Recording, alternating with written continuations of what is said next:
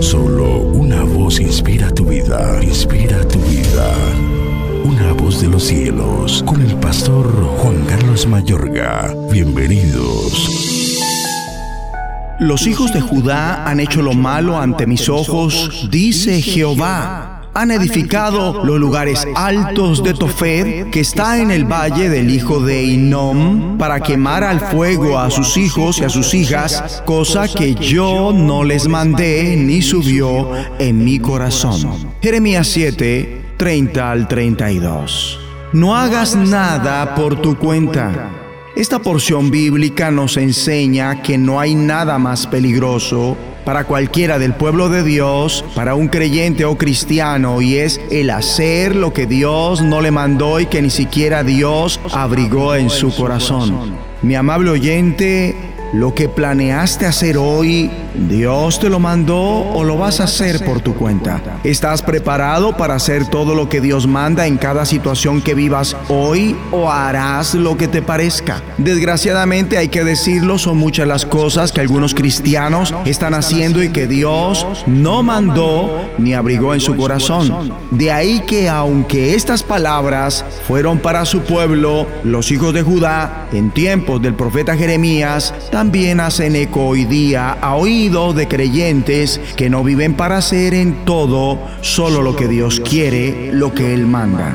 Y esto lo hacen uno, porque no han sido enseñados en ello. Dos, porque cuando enseñaron de esto no se congregaron. Tres, porque cuando los enseñaron y estuvieron presentes lo estuvieron de cuerpo, mas no de corazón. Cuatro, porque olvidaron la lección cuando se les enseñó. Cinco, porque les hace falta conocimiento no solo a ellos, sino a quienes los enseñan. Seis, porque resolvieron desobedecer la enseñanza. Siete, porque no entendieron cuando se les enseñó. 8. Porque aunque se dejan enseñar, la prioridad no es para ellos agradar a Dios, sino a sí mismos y a los demás. 9. Porque aunque son preparados académicamente, eligieron ser analfabetas espirituales. Es lamentable que en este tiempo también haya gente del pueblo de Dios, hablo de cristianos que no aceptan que nada debemos hacer por nuestra propia cuenta y nada es nada, que si Jesús no hizo nada por sí mismo y reconoció que no podía hacer nada por sí mismo, nosotros tampoco deberíamos hacerlo con la ayuda del mismo Cristo que ahora vive en nosotros y cuya obediencia fue perfecta en todas las cosas. Los hijos de Judá hicieron lo malo ante los ojos del Señor. Se edificaron lugares altos y cometieron la estupidez de quemar a fuego a sus hijos e hijas, algo que Dios jamás pidió y ni siquiera contempló. Las estupideces más grandes que cometen los cristianos es cuando hacen las cosas por su cuenta, sea lo que sea fuera de lo que Dios manda, ignorando la voluntad de Dios para cada situación. Y tengamos en cuenta que en un día nada más las situaciones con las que lidiamos son muchas, o sea que a diario es mucho en lo que debemos obedecer a Dios. Es una insensatez dejar todo lo que Dios manda por su palabra, por el Espíritu, para hacer lo que nos provoca. Es estúpido la necedad humana, incluyendo la de los cristianos, es el producto de no vivir para obedecer a Dios.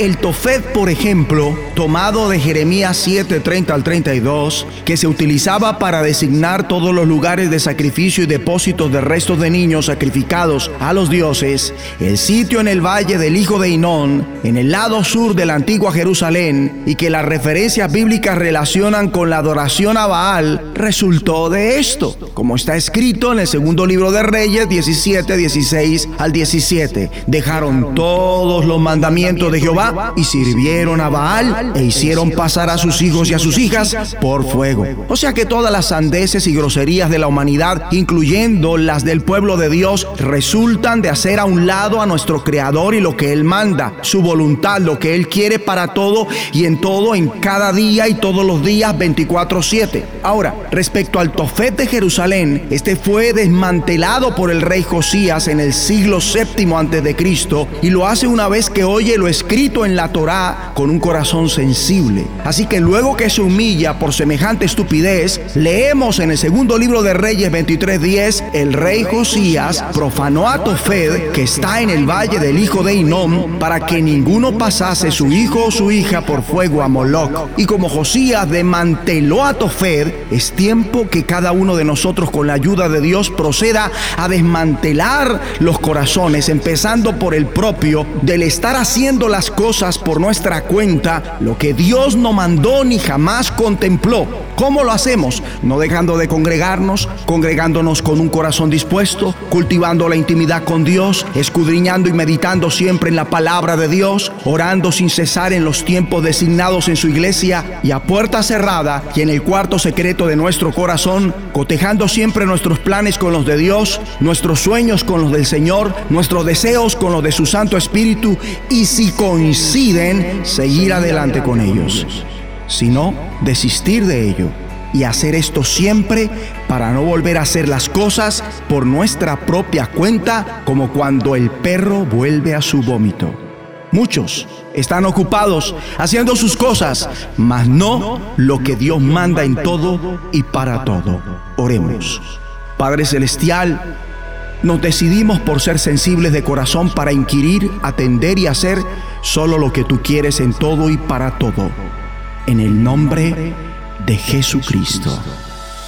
La voz de los cielos, escúchanos, será de bendición para tu vida. bendición para tu vida.